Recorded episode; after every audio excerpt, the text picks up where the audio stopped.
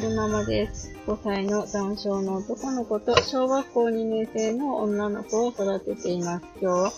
2022年8月25日木曜日に撮ってるん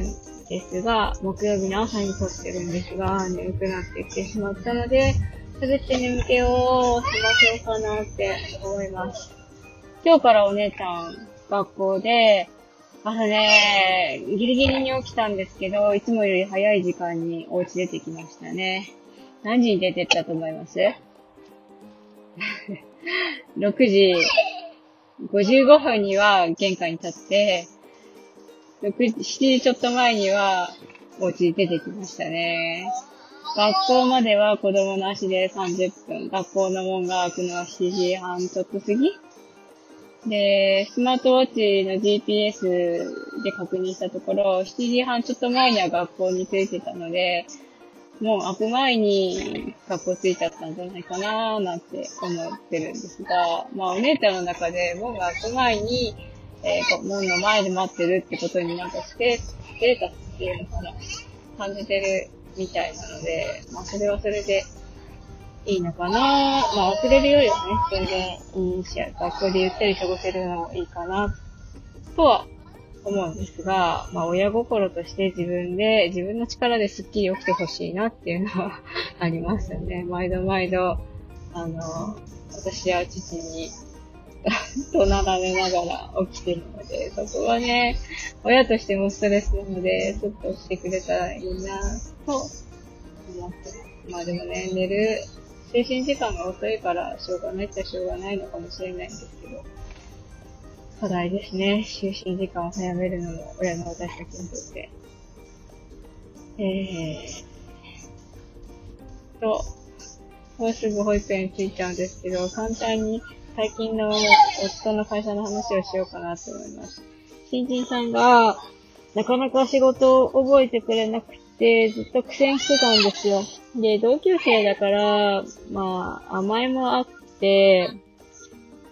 プライドもあって、まあ、わからないことを素直にわからないっていうところがあるし、なんか、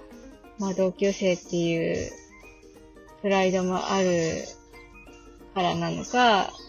うん、わからないんだけど、わかるふりしちゃうとか、そういうのがあって、悩んでたんですよね、夫が。で、何回か私が、あのー夫がね、すごく頑張ってるのは、よくわかると。よく見てると。夜中もね、朝、夜中に起きて仕事行ったりしてるから、そういうところはすごく見てて頑張ってるなって思うんだけど、新人くんの方は、そういう姿が全然、夫の話から聞く、夫から聞く分には見えないと。で、その新人さんの肩の上には、新人さんの肩、家族も乗っかってるし、もちろんうちの会社も乗っかってるし、それと同時に、我が家春ママ家の、うんと、なんだろう。整形っていうの、まあ、春ママ家も乗ってるんだよって。あなたが頑張れないと、会社も潰れるし、あなたの家族もダメになるし、ひいてはうちの家族だってダメになっちゃうんだよっていうのを自覚してほしいっていうのを何度かね、私夫に言ってるんですよね。で、それをね、ついにね、ポロッと言ったらしいんですよ、夫が新人君に対して。そしたら、なんか、すごく、あの、ショックを受けたみたいで、なんかすごい、えっと、前の会社で、ストレス受けて鬱になった状態がこう蘇ってきちゃったみたいで、わーってなってたみたいなんですけど、わーってなった後に、やっぱやらなきゃダメなんだよねって言ってくれたみたいですね。どこまで伝わったかわからないんですけど、うーん。まあ今日はちょっとお楽しみな感じですね。えっと、最後までお聞きくださいましてありがとうございました。それでは、また。